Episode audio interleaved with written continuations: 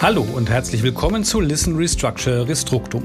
In diesem Podcast beschäftigen wir uns mit Change Management und dem neuen Unternehmensstabilisierungs- und Restrukturierungsgesetz, kurz STAROC.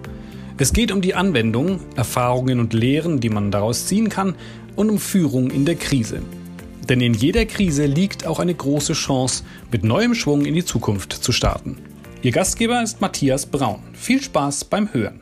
Hallo und herzlich willkommen zu einer neuen Folge von Listen Restructure Restructum. In der Folge Nummer 6 haben wir schon darüber gesprochen, ähm, welche wichtige Rolle die Veröffentlichung einer Staruk-Restrukturierung bei der EU-weiten Anwendung spielen wird. Und äh, jetzt ist es soweit. Seit dem 17.07. ist äh, das Staruk EU-weit anwendbar und äh, die Veröffentlichung spielt natürlich dann auch eine wichtige Rolle. Darüber möchte ich mit Dr. Anne-Rose Tashido sprechen. Sie ist die Leiterin der internationalen Abteilung bei Schulze und Braun und eine Expertin ähm, für das Staruk und die EU-weite Anwendung. Hallo, Frau Tashido. Hallo, Herr Braun. Schön, dass ich wieder hier sein darf. Freut mich auch. Wir haben ja ein spannendes Thema ähm, und zwar das äh, Staruk ist jetzt EU-weit anwendbar, äh, knapp anderthalb Jahre nach seinem Inkrafttreten. Vielleicht, bevor wir zu den Details kommen, ähm, die Frage, wie bewerten Sie denn diese EU-weite Anwendung? Ich glaube schon, dass das für in vielen Konstellationen ganz wichtig ist. Wir haben ja auch die LinkedIn-Umfrage gemacht, wie auch andere Kollegen das sehen und das fand ich überraschenderweise sehr eindeutig, ehrlicherweise. Also ich hätte da tatsächlich geglaubt, dass es ein bisschen weniger klar wird. Insofern ähm, freue ich mich quasi über das Ergebnis, auch wenn ich sonst keine Aktien darin habe. Aber es ist einfach für die Unternehmen, die Tochtergesellschaften oder ihre Anteilseigner im Ausland sitzen haben oder eben Lieferanten, Kunden im Ausland sitzen haben ähm, oder genauso auch neue Kapitalgeber im Ausland sitzen haben, also Ausland heißt jetzt innerhalb von Europa, äh, wichtig, dass die Regelungen, die das Restrukturierungsverfahren hergibt und die insbesondere der Restrukturierungsplan nachher trifft, eben europaweit durchgesetzt werden können und das eben so automatisch und unkompliziert wie möglich, weil die Rechtssicherheit es eben erst dann ermöglicht, wirklich vorher ein Konzept zusammenzubasteln und ähm, dann auch mit einer klaren äh, Idee in so ein Verfahren zu gehen, äh, wo man denn hin will. Und natürlich aus Beratersicht ist es immer wichtig oder es ist zumindest empfehlenswert und optimal, wenn man den Unternehmen sagen kann, wir machen jetzt Schritt eins, zwei, drei und das Ergebnis ist dann vier davon. Und äh, man sich dann vorher überlegen kann, dass man mit bestimmten Schritten auch wirklich konkrete Ziele erreichen kann. Insofern finde ich, ist es, ist es wichtig äh, und, und sehen es offensichtlich auch die meisten Kollegen so, dass es wichtig ist, dass die Restrukturierung nach dem Straruk jetzt eben europaweit anerkannt ist und auch durchsetzbar ist. Also das, was Sie gerade angesprochen haben, die LinkedIn-Umfrage, die hat ja in der Tat gezeigt, dass also ähm, ja die, die Bedeutung des Stark noch zunehmen wird. Auch die Befragten ähm, äh, haben sich ja dann auch dafür ausgesprochen, dass sie der Meinung sind, dass dann die Zahlen auch äh, zunehmen werden, weil bis dato waren die ja doch vergleichsweise überschaubar. Und ich meine, mit Blick auf die doch sehr exportorientierte deutsche Wirtschaft wird das mit Sicherheit, sagen wir mal, den einen oder anderen dann dazu bringen zu sagen, okay, ich habe hier eine Möglichkeit, mich ähm, vor insolvenzlich dann zu restrukturieren, ähm, die nutze ich doch. Gerade wenn wenn ich jetzt eben auch die, die von Ihnen schon angesprochene Rechtssicherheit habe. Wir haben jetzt, oder ich hatte eingangs ja gesagt, dass äh, die Veröffentlichung des, äh, des Staruk-Verfahrens ähm, ja eine große Rolle spielt. Also nicht nur jetzt mit Blick auf die EU-weite Anwendung, sondern generell ähm, ist ja so mal der gesetzliche Regelfall, ähm, dass eine Staruk-Restrukturierung nicht öffentlich wird und äh, das ja eigentlich auch ein Argument pro Staruk ist für wahrscheinlich die meisten Unternehmen, die es bis dato ähm, gemacht haben. Ähm, jetzt ist es aber so, dass seit dem 17 15.07., wenn ich eine Staruk-Restrukturierung EU-weit ähm, machen möchte, muss ich ja die Restrukturierung veröffentlichen. Wie läuft das denn ab? Und im Anschluss dann auch gleich die Frage, wie bewerten Sie denn dann sozusagen diese Auswahl, die dann ein Unternehmen mehr treffen muss?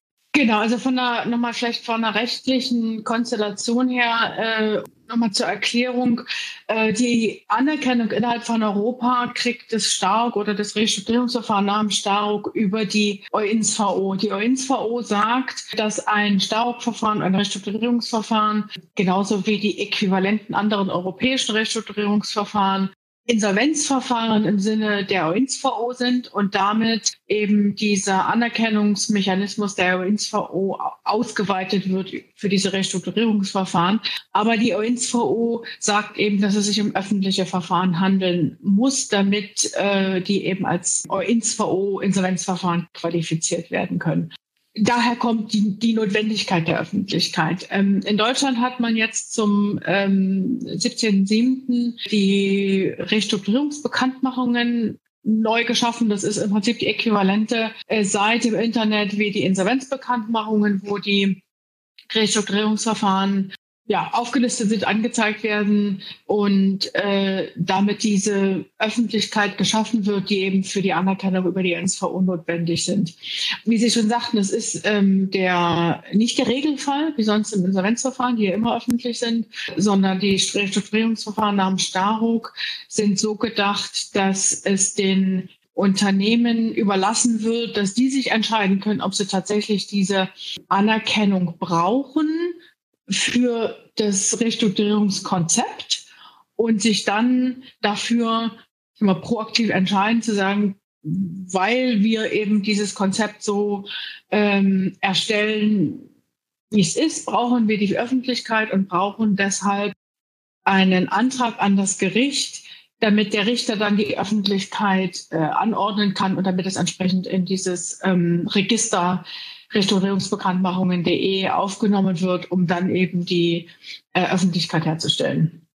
Es ist, wie Sie sagen, in der Tat eine Überlegung, die man sich konzeptionell am Anfang stellen muss. Einmal, weil dieser Antrag schon vor der ersten Entscheidung des äh, Restrukturierungsgerichtes tatsächlich gestellt werden muss. Das heißt, ich muss mir am Anfang schon klar werden, ob ich diese Öffentlichkeit und die Anerkennung in Europa brauche oder nicht. Und deswegen muss sich dann eben die Beraterriege relativ frühzeitig überlegen, was denn das Ziel ist der Restrukturierung. Will ich einen Beitrag von meinen Lieferanten haben? Brauche ich einen Beitrag von meinen Kunden?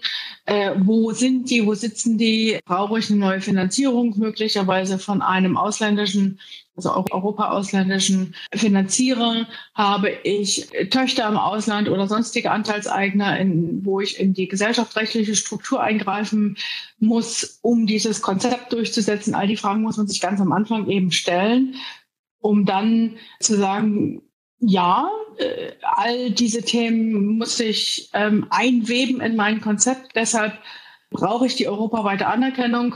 In der Konsequenz brauche ich deshalb die Öffentlichkeit. Die Alternative dazu ist, dass man sich sagt, wir wollen das so ich sag mal, geheim wie möglich halten. Wir wollen das so stillschweigend wie möglich abarbeiten. Es gibt natürlich auch Konstellationen, wo das funktioniert oder wo das, wo das ausreichend ist, weil man die Gruppe der Gläubiger, in dessen Rechte man letztlich eingreift, weil die hauptsächlich sowieso in Deutschland sitzen und es deshalb nicht darauf ankommt, dass diese europaweite Anerkennung hergestellt wird, dann kann ich auch darauf verzichten. Aber dann bin ich im Prinzip bei meinem Punkt. Ich muss am Anfang wissen, wie das Konzept aussieht, etwas Rechte greife ich ein, wo sind die und was erreiche ich damit oder nicht. ein anderer Punkt ist sicherlich auch, dass man sich überlegt, wenn man sagt, man muss die die Lieferanten oder die Kunden auch, ähm, selbst wenn die in Deutschland sitzen, ja trotzdem kontaktieren und anschreiben und sagen, hier ist der Restrukturierungsplan, hier ist das Konzept, hier ist die Idee und die müssen am Ende zustimmen. Das heißt, ich habe trotzdem faktisch eine Öffentlichkeit und ich kann am Ende auch nicht wirklich verhindern, dass irgendwas nach außen gerät. Ich habe natürlich auch Arbeitnehmer, die das mitbekommen. Je größer das Unternehmen, äh, desto äh, mehr Schwachstellen, sage ich mal in gibt es, wo Informationen auch an die, an die Öffentlichkeit gelangen können. Also man, man kann nicht ausschließen, dass nur weil man das nicht in restaurierungsbekanntmachungen.de plakativ ins Internet schreibt, äh, dass es deshalb niemand weiß. Also man kann aber zusammenfassend sagen, ähm, dass gerade bei einer Stauk-Restrukturierung jetzt mit sozusagen den neuen Möglichkeiten Vorbereitung das A und O ist und bleibt, ähm, dass man sich also da definitiv im Vorfeld die Gedanken machen sollte und ja, alle Möglichkeiten einfach schlichtweg auch in, in Betracht ähm, zieht. Also finde ich äh, sehr interessant, einfach auch so mal diesen, diesen Aspekt der, der Vorbereitung, ähm, den man dann da sozusagen äh, treffen muss. Sie haben jetzt schon so einzelne Punkte genannt, also was ich, wo sind meine Lieferanten, was will ich mit ihnen irgendwie erreichen. Jetzt äh, gibt es dann sozusagen äh, generelle Überlegungen, also jetzt mal weiter als über den Staruk rausgedacht. Also wenn man jetzt sagt, Staruk oder ein sozusagen äh, klassisches Insolvenzverfahren? Also kann man da sozusagen auch Unterscheidungen treffen? Also was sozusagen dann wann der sinnvollere Weg sein könnte?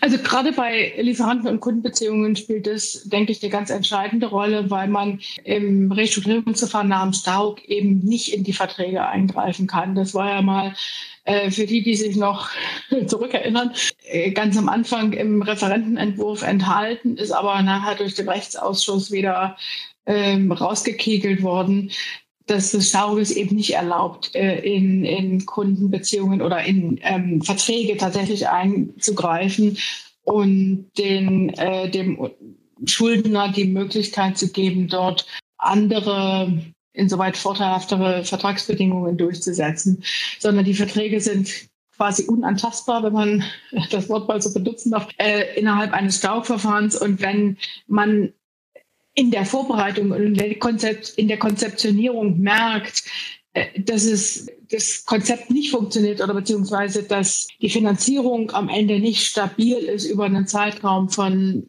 zwei, drei Jahren, die man dann in, äh, in, die, in die Zukunft plant und merkt, dass es nicht reicht, wenn ich einfach, ich sag mal, nur die Altforderungen nicht bediene oder wenn ich nur einzelne Gläubiger, was auch immer mit einem Haircut von selbst 90 Prozent beglücke, in Anführungsstrichen, wenn all das nicht reicht, sondern ich merke, ich muss auch an die Verträge ran, ich muss einzelne Verträge kündigen können, ich muss insbesondere teilweise auch aus Mietverträgen raus, die ja manchmal zehn Jahre noch laufen um dort die finanzielle Entlastung wirklich äh, substanziell herzustellen, dann bleibt am Ende nur der Weg in ein Insolvenzverfahren, mit dem ich ja immer noch sanieren kann und mit dem ich immer noch in Eigenverwaltung äh, auch letztlich das gleiche Konzept umsetzen kann, nur dass ich eben in einem Insolvenzverfahren und nicht in einem Restaurierungsverfahren bin. Jetzt haben Sie vorhin schon gesagt, dass so ein bisschen, ich nenne es jetzt mal das gemeinsame Dach über ähm, Staruk und Insolvenz EU-weit ähm, ja die OINSVO ist. Die feiert ja jetzt oder hat sagen wir mal am 31. Mai ihren 20. Geburtstag ähm, gefeiert. Wie sehen Sie denn jetzt vielleicht auch im internationalen Vergleich die Bedeutung der OINSVO, also für ja, sagen wir mal, EU-weite oder grenzüberschreitende Sanierung und vielleicht sogar auch für den ähm, Sanierungsstandort Deutschland? Ich glaube schon, dass man, dass man sagen kann, dass die UNSVO wirklich so eine Instanz inzwischen ist in Europa oder in, in, in unserer Restrukturierungs- und Sanierungswelt. Das hat sich ja über die 20 Jahre jetzt etabliert als Dach, wie Sie sagen, oder auch als Fundament, mit dem man arbeiten kann und mit dem man dann eben auch planen und konzeptionieren kann. Ich habe die Anerkennung diskutiert keiner mehr. Ganz am Anfang vor 20 Jahren oder vor 19 Jahren gab es noch erste Versuche dort, die eigentlich gesetzlich gemeinte automatische Anerkennung in irgendeiner Form anzufechten oder in irgendeiner Form äh, zu gerichtlich aushebeln zu lassen oder sich irgendwas auszudenken, warum das doch nicht stattfindet. Diese Versuche sind letztlich alle gescheitert und insofern ist es jetzt wirklich ein Fundament und, und gesettelt, eine Basis, auf der man arbeiten kann und mit der alle auch arbeiten. Und Jetzt haben sich die diversen Insolvenzrechte in all diesen Ländern auch natürlich auch entwickelt in den letzten 20 Jahren. Wir haben es in Deutschland gesehen mit dem ESOC und mit anderen Evaluierungen, die ja auch immer wieder die Vergleiche zu anderen Rechtsordnungen hergestellt haben und geschaut haben, was machen die anderen, was machen die anderen besser, warum ist möglicherweise das, ist das englische oder das niederländische Recht attraktiver. Und Deutschland hat nachjustiert, genauso wie auch alle anderen Länder in irgendeiner Form ihre Reformen umgesetzt haben. Und jetzt haben all diese europäischen Länder obendrauf noch diese Restrukturierungsverfahren, mit denen, ähm, mit denen tatsächlich nun inzwischen ein europäisches wenn jetzt mal von dem Fundament OINSV ausgeht, Haus äh, geschaffen ist, in dem alle relativ ähnlich ihre, ihre Räume geschaffen haben, damit die verschiedenen Unternehmen in all den Ländern dann sich auch tatsächlich neu sortieren und aufstellen können. Und Das ist eingebettet in die europäische Idee der Kapitalunion. Wichtig aus europäischer Sicht für die Investitionen, äh, wichtig für äh, den Kapitalfluss quer durch Europa. Und vor diesem, wenn man so will, Firmament ist das natürlich ein ganz, ganz wesentlicher Baustein in diesem ähm, europäischen Rechtsrahmen und Konstrukt. Also insofern glaube ich, kann man es kaum unterschätzen eigentlich, was das inzwischen geleistet hat, die Anerkennung und die Konsequenzen daraus, auch wenn es natürlich viel Kritik gibt und weitere Überlegungen, was man alles noch schöner und besser machen kann. Aber ähm, ja, wenn man zurückdenkt, 20 äh, Jahre, was es dort noch für ein Gestümper war, um Verfahren in anderen Ländern äh, durchsetzen zu können. Und jetzt, auch wenn man sieht, was alleine der Austritt äh, von, von England oder vom Vereinigten Königreich aufgrund des Brexit bedeutet, ähm, die ja nun rausfallen aus diesem ins VO-Haus und rausfallen aus dieser aus diesem Fundament und wo man eben nicht mehr sichergestellt hat äh, oder nicht so ohne weiteres weiß, ich habe jetzt ein deutsches Insolvenzverfahren und mein ähm, englischer Counterpart äh, muss sich jetzt zwingend damit abfinden. Das ist nicht mehr so. Umgekehrt ist es auch nicht so ohne weiteres oder beziehungsweise nicht mehr auf dem Fundament der UNSV möglich. Insofern glaube ich, ist das schon vielleicht auch ein bisschen ein, ein, eine ganz äh, interessante Erinnerung gewesen, der Brexit für alle, was wir da, äh, was wir da inzwischen uns geschaffen haben. Ist ähm, in, in der Tat, also interessanter Aspekt auch nochmal gerade mit dieser sagen wir mal, fast Rolle rückwärts dann der, der Briten ähm, in, in dem Falle, also jetzt dann auch aus insolvenzrechtlicher Sicht. Ähm, jetzt äh, geht ja diese Harmonisierung der Insolvenzrechte ähm, auch weiter, also im Rahmen dieser, dieser Kapitalmarktunion. Da gibt es jetzt ja auch nochmal weite, weitere Bestrebungen. Ähm, also zum Beispiel soll ja die, die Insolvenzanfechtung also angeglichen werden. Also es gibt ja jetzt sozusagen kein einheitliches europäisches Insolvenzrecht, sondern eine Angleichung äh, der nationalen Rechte. Wo geht ähm, Ihrer Meinung nach da die Reise hin? Also gibt es da auch nochmal weitere Erleichterungen, wie Sie es ja auch gerade schon angesprochen haben? Also Erleichterungen würde ich das nicht unbedingt sagen. Ich glaube, gerade was das Anfechtungs- oder ein, ein harmonisiertes europäisches Anfechtungsrecht betrifft, muss man, glaube ich, aus deutscher Brille da nochmal zwei Schritte zurück machen. Unser Anfechtungsrecht ist sehr, sehr ausgefeilt und sehr sophisticated, durch äh, wahnsinnig viel Rechtsprechung, durch sehr anfechtungsfreudige Insolvenzverwalter, die auch immer wieder ihre, ihre Themen vorbringen und zu Gericht ziehen und klagen und das durchsetzen. Die Kommentarliteratur ist ausgefeilt bis in die kleinste Verästelung. Das ist aber in anderen Ländern lange nicht so. Also es ist jetzt nicht, dass man äh, einfach neue Vorschriften schafft, die ein bisschen ähnlicher sind als in der Vergangenheit und dann ist europaweit äh, irgendwie alles harmonisiert. So ist es nicht, sondern in vielen Ländern gibt es auch eine ganz andere Kultur der Anfechtung. Das ähm, ist erstens nicht immer, nicht ohne weiteres so ähnlich verbreitet wie hier, dass dort alle ähm, mit fliegenden Fahnen zu Gericht ziehen und, äh, und, und anfechten, äh, sondern da, glaube ich, ist tatsächlich auch ein Umdenken in irgendeiner, also heißt Umdenken heißt jetzt, als ob das eine der richtige oder der falsche Weg ist, aber da muss auch noch ein bisschen mehr passieren als über das Schaffen von reinen Vorschriften hinaus. Und ich glaube, aus deutscher Sicht werden wenn man also jetzt mal, ich sage mal, die arrogante Idee hätte, dass der deutsche Standard der, der Standard wäre, dann wird man sicherlich in vielen anderen Ländern noch lange brauchen, bis man da angekommen ist, wo wir sind. Aber ob jetzt das unbedingt das Nonplusultra ist, was wir hier haben, das kann man vielleicht auch nochmal in Frage stellen. Aber insofern, das kann man, das kann man nicht so ohne weiteres sagen. Ihr kriegt jetzt alle neue Vorschriften dann ist alles überall gleich. So wird das definitiv nicht sein. Da, äh, das hat die Diskussion durchaus ergeben, die wir da in der Expertengruppe bei der EU-Kommission hatten, dass die Deutschen dort sehr vorgeprescht sind mit sehr komplizierten Ideen, was man alles äh, wie regeln könnte und andere Vertreter anderer Länder dort deutlich gemacht haben, dass da noch ein langer Weg ist und auch einfach eine andere Kultur Kultur herrscht, was die Anfechtungen betrifft. Aber es gibt natürlich Punkte, die sich in vielen Ländern irgendwo wiederfinden. Also die Anknüpfungspunkte, ab wann ist ein Unternehmen zahlungsunfähig und ab wann habe ich dann den Zeitpunkt, dass man sagt, Stichstand X und dann äh, kann man rückwärts ein, zwei, drei, fünf, zehn Monate gucken, was man anficht. Solche Sachen kann man sicherlich äh, harmonisieren und ich glaube auch, da wird einiges kommen. Bei diesen sehr äh, komplexen und komplizierten Vorstellungen habe ich dann noch so meine Zweifel, muss ich sagen. Ja, komplex und kompliziert ist eigentlich ein ganz gutes Stichwort, weil ähm, also jetzt kommen wir sozusagen zu einem anderen äh, internationalen Aspekt. Es gab ja äh, oder gibt äh, gibt sie ja weiterhin die schwedische Fluglinie SAS, die jetzt mal Aufsehen erregt hat mit ihrem Antrag in New York ähm, auf äh, Gläubigerschutz nach Chapter 11. Jetzt ist das ja schon eine Besonderheit, dass ein schwedisches Unternehmen mit Sitz in Stockholm in New York einen Antrag stellt.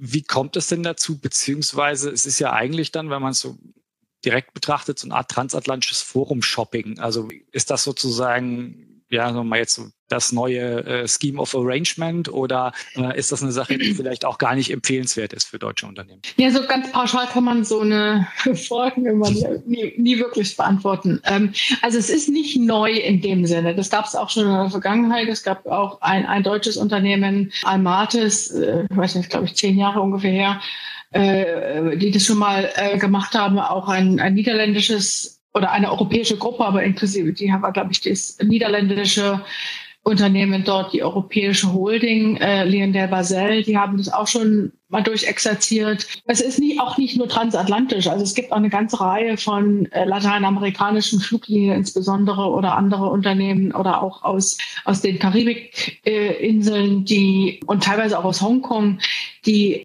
nach was auch immer für eine Bewertung und Einschätzung ihrer lokalen Rechtsordnung gesagt haben, bis Chapter 11 ist für diese ganz konkrete Konstellation der bessere Weg. Also das ist nicht neu, es ist auch nicht nur transatlantisch, aber es sind trotzdem spektakuläre Fälle wie jetzt die SAS, aber es sind immer Ausnahmen. Also das darf man, darf man sicherlich nicht so bewerten, als dass das jetzt das neues Fashion-Modell wäre, was da zur Verfügung stünde oder sowas. Also warum es funktioniert, ist letztendlich einmal eine Überlegung im englischen, äh, im amerikanischen Recht, die sagen, es reicht uns, um den Gerichtsstand dort zu etablieren, wenn Vermögen in diesem Gerichtsbezirk äh, vorhanden ist.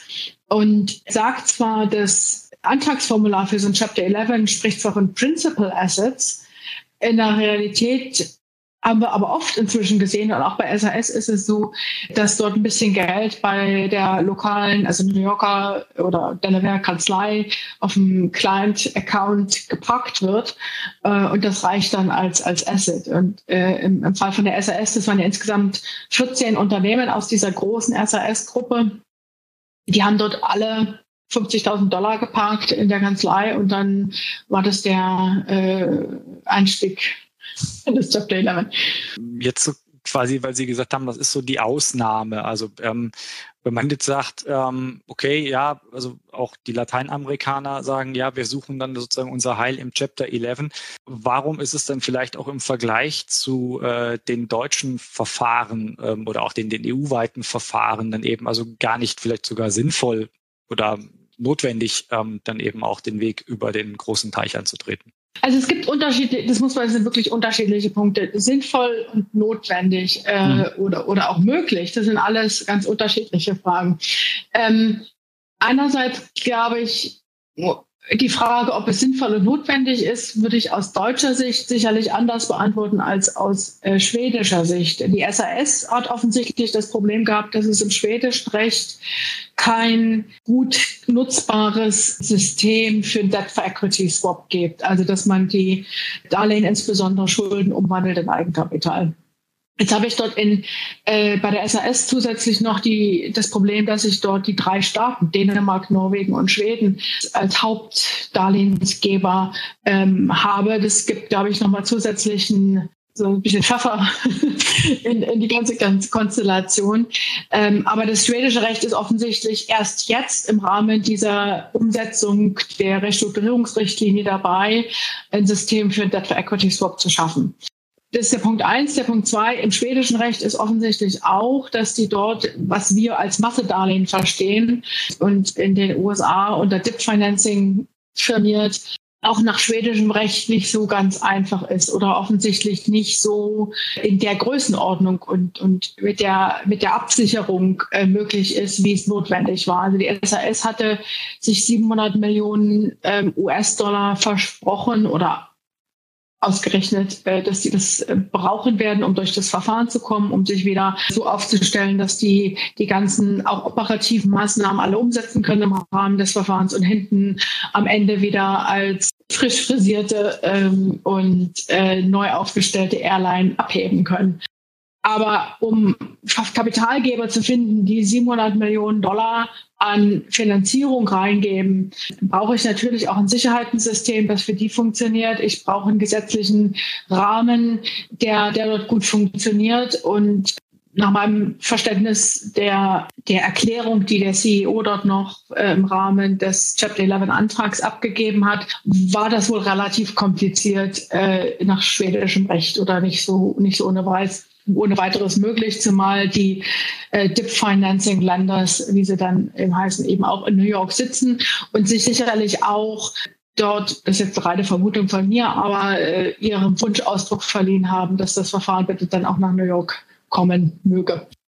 Also das ist jetzt im Prinzip die, diese schwedisch-US-Konstellation. Wenn ich nach Deutschland gucke, müsste ich aber hier sagen, wir können Debt for Equity Swap nach, äh, nach dem Staug oder nach der INSO. Auch das System Massedarlehen funktioniert im deutschen Recht, wenn man das will oder wenn man das äh, letztendlich gestemmt bekommt und die Finanzierung äh, oder die, die, die Finanzierer auch entsprechend äh, willens sind. Also das, insofern wäre das eine andere Konstellation, wenn man von hier aus guckt. Und dann ist die äh, Überlegung sicherlich auch, dass man aus US-Sicht, wenn man mit den großen Gläubigern Vereinbarungen offensichtlich trifft, wie äh, das bei der SAS war. Die haben ja dort bereits im Vorfeld mit den, mit den drei Staaten äh, diese Debt for Equity Swap Lösung diskutiert. Die waren an Bord.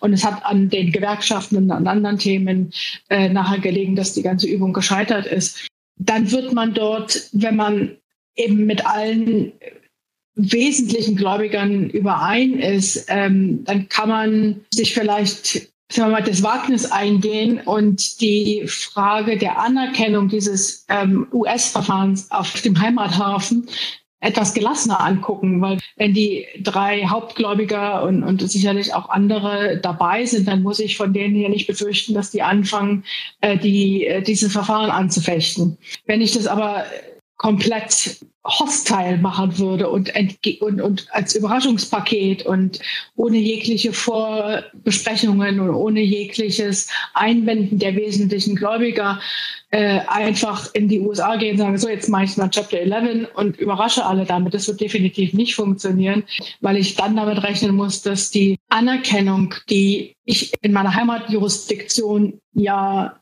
herstellen muss, damit ich tatsächlich gegenüber den Gläubigern, gegenüber den Anteilseignern, gegenüber dem Finanzamt, gegenüber all diesen Stakeholdern, damit ich die, die, Maßnahmen durchsetzen kann, ist Voraussetzung, dass das Verfahren anerkannt ist. Wenn aber alle mir feindlich gegenüber gestimmt sind, weil ich sie mit so einem Move überrasche, äh, dann werden dort alle versuchen, das äh, in irgendeiner Form anzugreifen und anzufechten. Also das, das wird nicht funktionieren. Insofern, so wie ich die Konstellation bei der SAS sehe, ist es relativ eine sehr Sondersituation, wo das funktionieren mag. Das glaube ich schon auch insbesondere, wenn diese drei Staaten oder die drei äh, Finanzministerien, die dort offensichtlich die Darlehen dort äh, verantworten, äh, dahinter stehen, äh, dann, dann denke ich mal, haben die eine ganz, ganz gute Chance. Auf der anderen Seite ist es bei der SAS ja auch so, dass ausgelöst ist das Ganze ja durch einen Pilotenstreik gewesen, wo die tatsächlich gesagt haben, jetzt ist, jetzt ist Schluss, äh, wir haben keine Chance mehr, das bricht uns das Genick. Und mit der Pilotengewerkschaft einen Deal auszuhandeln, wird um einiges schwieriger werden, weil die natürlich genauso die Frage stellen, ja, ist denn das US-Verfahren eigentlich anerkannt in Schweden oder in Norwegen oder in Dänemark, wo die ähm, äh, Piloten beheimatet sind.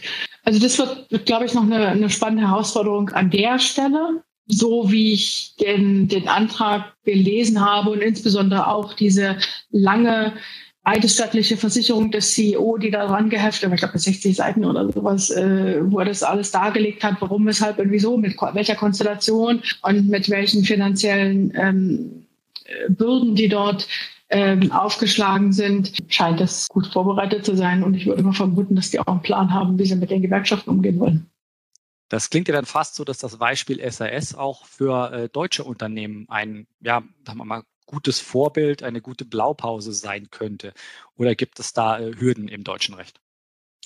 Also eine Blaupause ist es ganz sicherlich nicht. Äh, ich würde es nicht ausschließen, dass es alle, was auch immer, fünf oder zehn Jahre oder sowas mal ein Beispiel gibt, wo das äh, eine Konstellation ist, die ja auch hier ähm, interessant ist und über die man nachdenken kann, äh, äh, wo sich das irgendwie anbietet.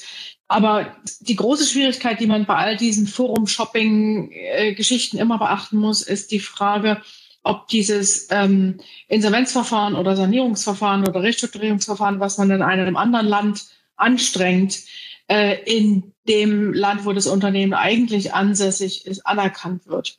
Und genauso natürlich auch gegenüber den Gläubigern, in dessen Rechte ich, deren Rechte ich eingreife oder auch in die Anteilseigner, in deren Rechte ich eingreifen will.